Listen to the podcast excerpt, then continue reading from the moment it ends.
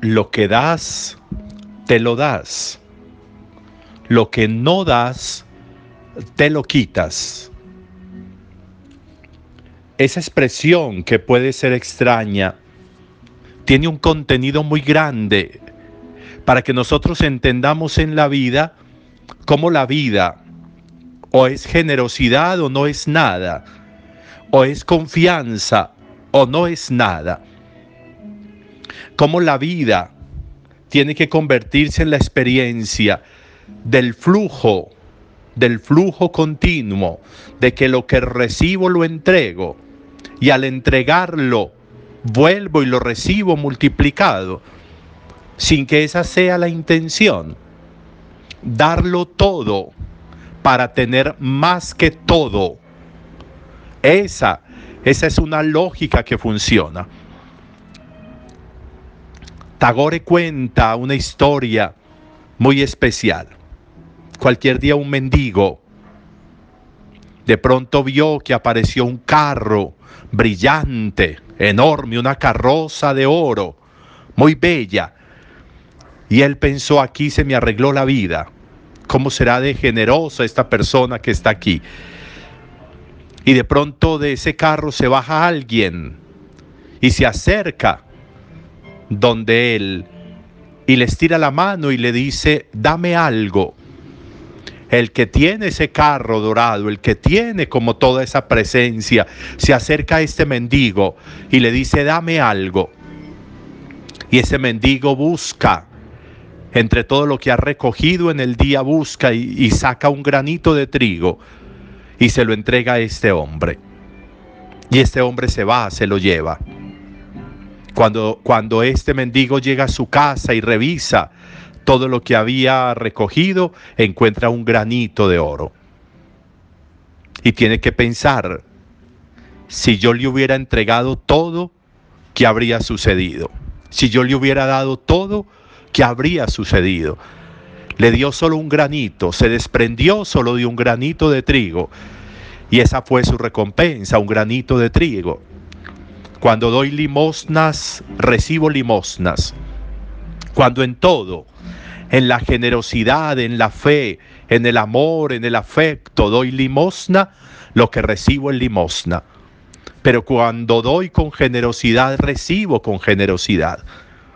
Eso es lo que nos cuentan los textos bíblicos de este domingo.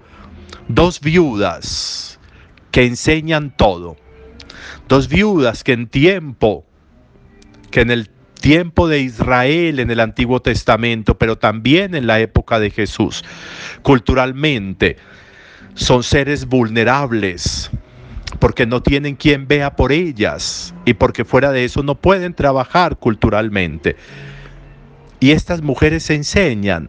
La viuda de Sarepta enseña cómo cuando Elías le pide que le dé agua y que le dé un pan, esta mujer sabe que está recogiendo leña para hacer fuego y cocer un pan con un poco de harina que le quede y un poco de aceite que le queda para comérselo ella y su hijo y echarse a morir, porque la hambruna es enorme por la falta de lluvia de más de tres años en Israel. Pero cuando Elías le pide, esta mujer generosamente lo da todo y se va y trae el pan y acaban de comer con ese pan Elías y ella y el niño, el hijo. Y fuera de eso ni se acaba la harina ni se acaba el aceite por mucho tiempo, dice el relato, por mucho tiempo. Y como esa mujer, esa viuda del Evangelio, ante la presencia de tantos ricos que llenaban sus manos de monedas y las tiraban en la alcancía del templo para que sonaran y hicieran ruido, esta pobre viuda se acerca, pobre porque no tenía, y se acerca y da todo lo que tiene. No da el granito, simplemente como en el ejemplo de Tagore, no da el granito, sino que da lo que tenía. Y eso que da, y ese dar lo que tenía, lo transforma en el todo. Y por eso Jesús le dice a los discípulos que esa mujer dio todo. En cambio los demás lo que dieron no valió la pena, porque lo que dieron era lo que les sobraba. La generosidad en la entrega, Jesús lo dio todo, Jesús lo entregó todo, todo lo que tenía, su vida, la dio toda. Y todavía hoy seguimos viviendo de esa generosidad de Jesús. Todavía nuestra fe está puesta en esa generosidad de Jesús. Lo que doy, me lo doy. Lo que no doy, me lo quito. Qué importante revisar cómo está nuestra relación con la confianza, cómo está nuestra relación con la generosidad, cómo está nuestra relación con entender la lógica de la generosidad, la lógica de Dios. Cuando me reservo lo que tendría que entregar, eso que me reservo se convierte en un problema para mi vida. Pero cuando yo pongo a fluir lo que recibo en favor del otro, fluye también a mi favor todo lo que yo voy entregando. Si doy limosnas, recibo limosnas.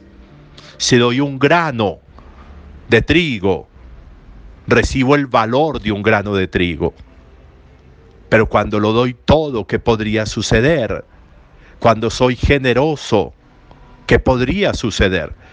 Cuando mi expresión y mi relación en generosidad frente a los bienes materiales, pero también frente al amor, frente a la misericordia, frente a la compasión, ¿qué podría suceder? ¿Qué sentido tiene que yo me reserve el perdón cuando hay personas que lo necesitan? ¿Qué sentido tiene que yo me reserve la misericordia cuando hay personas que la necesitan? ¿Qué sentido tiene que yo me reserve el cariño y el amor cuando hay personas que necesitan mi cariño y mi amor? ¿Qué sentido tiene reservarlo? Lo que das, te lo das. Lo que no das, te lo quitas. Qué bueno intentar hacer una buena reflexión de nuestra relación con la confianza, con la fe, con la generosidad, con el no desgastarnos en la apariencia y en el ruido, con el tener una mirada diferente, como la tuvo Jesús, mirando a los que por ruido echaban muchas monedas en la alcancía del templo y a esta viuda que con solo dos moneditas tiene el signo más grande, el signo, el momento más grande que queda grabado para siempre en el Evangelio. Para siempre quedó el gesto de esta viuda. Nuestros gestos deberían quedar para siempre. Un buen domingo para todos, un buen día para todos. Si Dios quiere, nos vemos al mediodía para la celebración.